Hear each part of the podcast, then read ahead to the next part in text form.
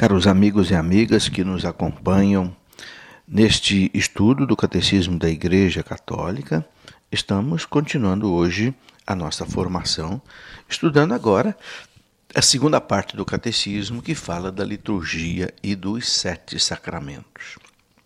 Depois que vimos o estudo do Credo, aquilo que nós cremos, então aquilo que a igreja celebra em função daquilo que crê.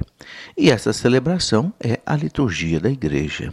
Sabemos que a liturgia é a ação do Cristo todo, Christus totus, como dizia Santo Agostinho, o Cristo a cabeça, mas também nós, os seus membros, que estamos ligados a Cristo nesta festa de comunhão. E a celebração da liturgia na terra tem algo a ver com a liturgia celeste.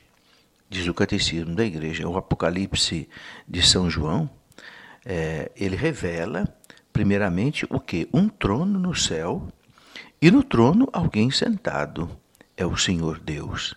Em seguida, aparece ali no Apocalipse o cordeiro imolado de pé, é Cristo crucificado, ressuscitado, na verdade, o único sumo sacerdote do verdadeiro santuário, o mesmo que oferece e é oferecido, que dá e que é dado. Por isso a igreja diz que o Cristo ele é ao mesmo tempo o, o altar, né, o sacrifício e o sacerdote, ao mesmo tempo. Ele é a vítima, porque ele é o cordeiro que vai ser imolado, ele mesmo é o sacerdote que imola a vítima, porque ele se oferece, e ele é o altar, por quê? Porque o sacrifício é feito no seu próprio corpo. Por isso o altar, ele significa também Jesus Cristo. Por isso que temos uma veneração ao altar. E vemos também no Apocalipse, né, o rio de água viva que saía do trono de Deus, saía do trono do Cordeiro, e um dos mais belos símbolos do Espírito Santo que a palavra de Deus mostra para nós. Então, todos reunidos em Cristo, participam desse serviço de louvor a Deus, a Deus Pai, e da realização dos seus desígnios, é? tanto no céu quanto as potências celestes, a criação inteira, que no Apocalipse é simbolizado por aqueles quatro é, seres vivos é? que estavam ali diante do trono do, do Cordeiro, e também é, daqueles é, 24 anciãos que é, são os servidores de Deus na antiga aliança, na nova aliança, sejam os doze apóstolos na nova aliança e sejam também as doze tribos de Israel da antiga aliança, que são representados por essas, esses 24 seres vivos que no Apocalipse né, se inclinavam para adorar a Deus, adorar o Cordeiro. Né? E também a gente vê ali o novo povo de Deus, representado ali naqueles 144 mil. 144 mil, nós sabemos, esse número que aparece no Apocalipse é, é 12 vezes 12 vezes mil. Quer dizer, o 12 nós sabemos que significa plenitude. 12 vezes 12, plenitude elevada ao quadrado. E mil significa abundância. Então, plenitude e abundância, quer dizer, todos os seres, né, todos aqueles que foram salvos pelo sangue do Cordeiro e que fazem parte do povo de Deus, prestam, né, junto com a criação, representada nos quatro seres vivos, junto com os 24 anciãos, que representam as doze tribos de Israel e os doze apóstolos, esses 144 mil, todo o povo de Deus, de modo muito especial os mártires imolados por causa da palavra de Deus, como está lá em Apocalipse 6, 9, e também a Santa Mãe de Deus, aquela mulher, a esposa né, do Cordeiro, tanto a Virgem Maria quanto a Igreja, e finalmente uma multidão imensa, impossível de se enumerar de todas a raça, nação, povo e língua, como mostra o Apocalipse 7, 9. Né? Portanto, é dessa liturgia eterna que o Espírito Santo e a Igreja nos fazem participar quando nós celebramos o mistério da salvação nos sacramentos. Então, é muito importante você entender isso. Quando você vai celebrar a Eucaristia, não é apenas uma celebração aí na sua igreja, na sua paróquia, na sua diocese, não. é uma celebração, como dizia o Papa João Paulo II, tem a ver com todo o cosmos. É toda a criação que glorifica a Deus. É, é, é todo o Antigo e o Novo Testamento que glorificam a Deus. São todos os santos e santas e mártires que glorificam a Deus com a Virgem Maria e com toda a Igreja. Por isso a liturgia da terra se une com a liturgia do céu. E nós cantamos lá no Santo, Santo, Santo, Senhor Deus do Universo, o céu e a terra proclamam a vossa glória. Ok? E os celebrantes desta liturgia sacramental, né, em princípio, é toda a comunidade, todo o corpo de Cristo que está unido à sua cabeça que celebra. Por isso, as ações litúrgicas não são apenas é, ações privadas de uma pessoa ou só do sacerdote, apenas de uma comunidade. Não. São celebrações da igreja, que é o sacramento da unidade.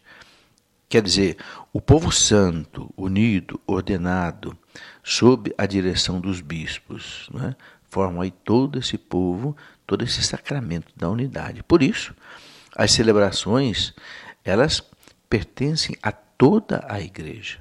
Elas é, influem sobre toda a igreja manifestam assim de maneira muito especial essa diversidade da igreja, mas toda a sua obra. É por isso que todas as vezes que os ritos né, litúrgicos, de acordo com a própria natureza, admitem uma celebração comunitária, com assistência, participação dos fiéis, é? é muito importante que se respeite é? É, a celebração é, de forma correta. Porque a celebração não, não é uma, é uma coisa privada, mas é uma coisa eclesial.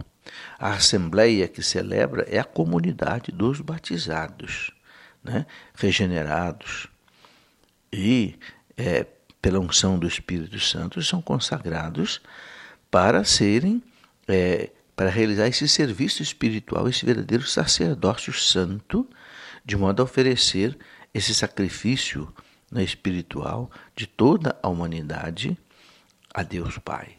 E esse sacerdócio comum é o de Cristo, o único sacerdote participado por todos, por cada um de nós, né, de modo especial no batismo.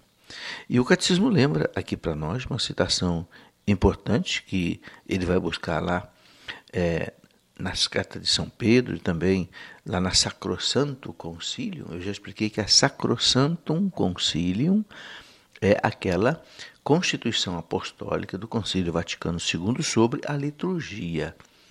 Então, a Sacrosanto Concilium diz assim que a Mãe Igreja deseja ardentemente que todos os fiéis sejam levados àquela plena, consciente e ativa participação nas celebrações litúrgicas, que a própria natureza da, liturgia exige e a qual, por força do batismo, o povo cristão, geração escolhida, sacerdócio régio, nação santa, povo de conquista, tem direito e tem obrigação. Então, todo o povo de Deus, né, diz o Concílio Vaticano II, por causa do batismo, porque está ligado a Cristo, que é na verdade, o verdadeiro liturgo, toda a comunidade tem direito e tem obrigação de participar da Eucaristia. Mas, evidentemente, é, os membros do corpo de Cristo não têm todos a mesma função.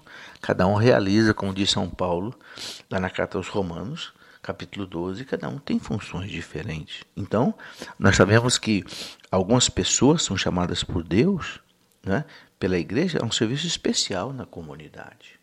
Então temos os sacerdotes, temos os diáconos, temos os é, ministros extraordinários da, da Eucaristia, da palavra, né? os acólitos, os coroinhas. Então, esses servidores são escolhidos, são consagrados, especialmente os sacerdotes, pelo sacramento da ordem, por meio do qual o Espírito Santo, então, os torna assim é, aptos a agir na pessoa de Cristo. Importante entender isso para o sacramento da ordem, o Espírito Santo torna os sacerdotes, os bispos, assim, aptos para agir na pessoa de Cristo. Cristo cabeça, né? para todos os membros da igreja. É por isso que é, a igreja diz que agem in persona Christi, na pessoa de Cristo, pelo sacramento da ordem. E você sabe, meu irmão, que o, a única igreja, a única religião que tem esse sacerdote de Cristo, que age, né, importante isso, age na pessoa de Cristo, é na Igreja Católica e também na Igreja é, Ortodoxa. Por isso, esse ministro ordenado é como que um, um ícone, um representante do próprio Cristo sacerdote. Já que o sacramento da igreja se manifesta de modo muito forte, pleno na Eucaristia, é exatamente quando o sacerdote preside a Eucaristia, né, de modo especial o bispo, em primeiro lugar, é, nós temos aí então é, essa como que presentificação do Cristo na pessoa do sacerdote. E para servir essas funções do sacerdócio comum dos fiéis, nós também, né, que somos batizados, participamos aí conjuntamente né, com, com a hierarquia. Por isso, nós temos aí os, ajudantes, os leitores, os comentaristas, aqueles que são membros do coral, por exemplo, que desempenham um serviço ministério litúrgico muito importante. Assim, a celebração dos sacramentos, né? nessa celebração, toda a Assembleia participa da liturgia, é o liturgo de, de forma especial. Cada um, evidentemente, na sua função, mas formando aí uma unidade no Espírito Santo que age em todos. E nas celebrações litúrgicas, meus irmãos, cada um, seja ele ministro, seja ele um fiel, quando desempenha essa sua função, deve fazer tudo e só aquilo né, que é da sua atividade. Então, o sacerdote tem que fazer aquilo que é do sacerdote. O leigo fazer aquilo que é do leigo. Por exemplo, as orações é, é, da, da missa, as orações eucarísticas, é, o sacerdote é, é, é, que, é que tem que fazer, não é o povo. Por exemplo, quando o sacerdote eleva a hóstia depois da consagração e diz: Por Cristo, com Cristo, em Cristo, a vós, ó Pai Todo-Poderoso, na unidade do Espírito Santo, né, é uma oração do sacerdote, não é uma oração do povo. Também a oração da paz Senhor meu Jesus Cristo, que disseste aos vossos apóstolos, eu vos deixo a paz, eu vos dou a minha paz, é uma oração do sacerdote. Toda oração eucarística é oração do sacerdote, não é a oração do povo. Né? O, ao povo cabe repetir aquelas é, frases que a liturgia prevê, mas apenas isso. E depois também outras funções na missa apenas o sacerdote tem que exercer. Por exemplo, é, eu gostaria de explicar isso aqui bem claro. As funções que o sacerdote tem na missa que são deles e que não é do povo. A igreja primeiro nos ensina a importância da liturgia, porque a liturgia é que celebra os sacramentos. Então é importante entender a questão da liturgia. E eu dizia aqui que é importante que cada um na liturgia, como pede o catecismo, cada um faça aquilo que é o seu papel. Então, o leigo fazer o papel de leigo, não querer fazer o papel do sacerdote. E o sacerdote também não querer fazer o papel do leigo.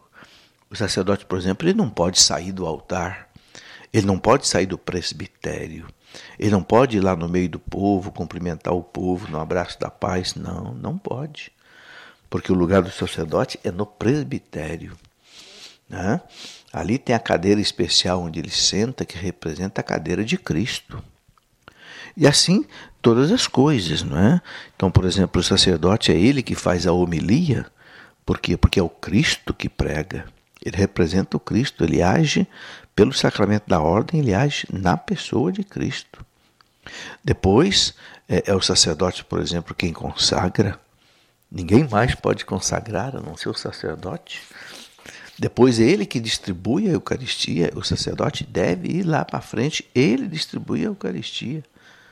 Os documentos da igreja dizem que só se deve usar o ministro extraordinário da Eucaristia se realmente tiver muita gente.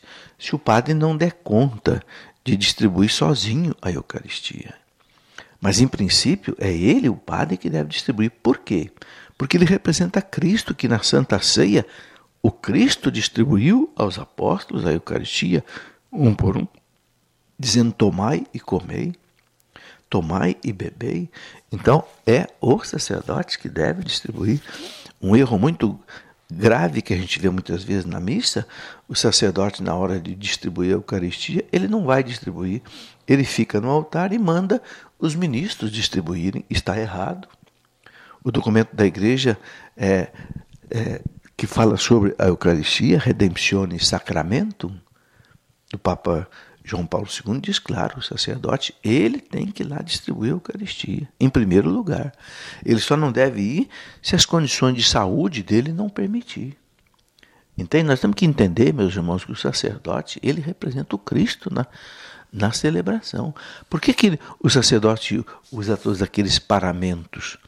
Coloca primeiro a túnica branca, depois coloca não é, aquele símbolo, que é aquele aquele cordão branco que amarra na cintura e depois coloca a outra ainda veste por cima, né? enfim, porque representa o Cristo.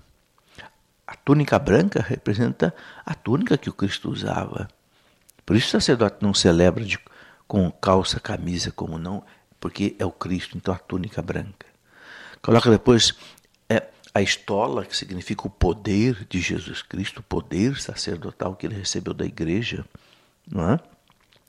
Depois aqueles, aquele cordão branco que amarra na cintura, significa aquelas cordas que prenderam o Cristo lá na quando ele foi preso no Horto das Oliveiras.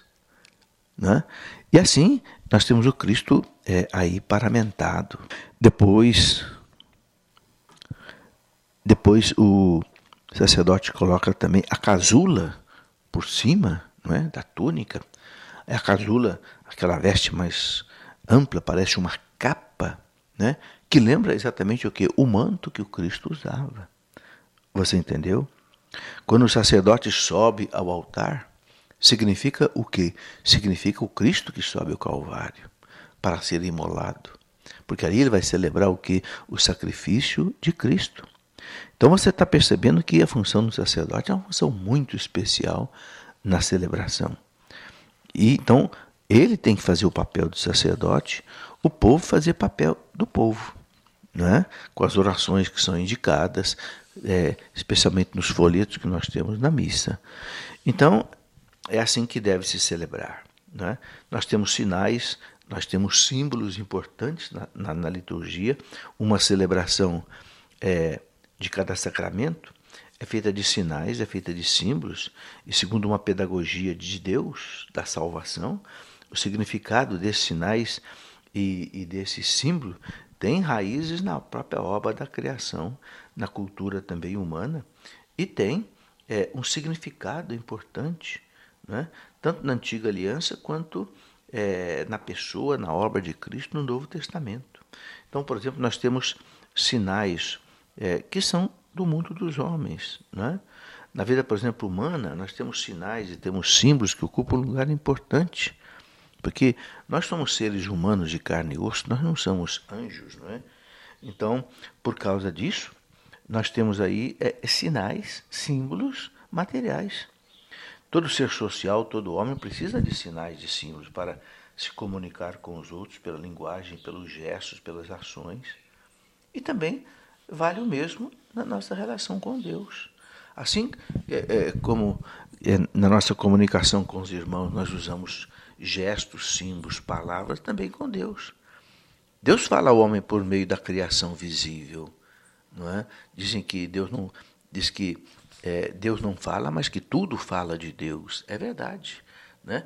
Todo o cosmos, todo o universo material, né? Ele se apresenta diante da nossa inteligência assim como é, ação do próprio Criador. A luz, né? a noite, o vento, o fogo, a água, a terra, a árvore, os frutos, tudo fala de Deus e simboliza ao mesmo tempo a grandeza e a profundidade de Deus e também essa proximidade de Deus com a gente. Por isso que a liturgia usa de todos esses sinais, né? o fogo, a água é, e outras coisas, a luz, né? Tudo isso. É, enquanto criaturas, né? essas realidades todas para nós, elas é, tornam-se assim uma forma de expressão da ação de Deus que santifica os homens e também da ação do homem que presta o seu culto a Deus. Então acontece o mesmo com os sinais e os símbolos da vida social. Não é? Nós usamos, por exemplo, lavar a roupa, ungir né, a pessoa, às vezes, com um óleo, com um remédio.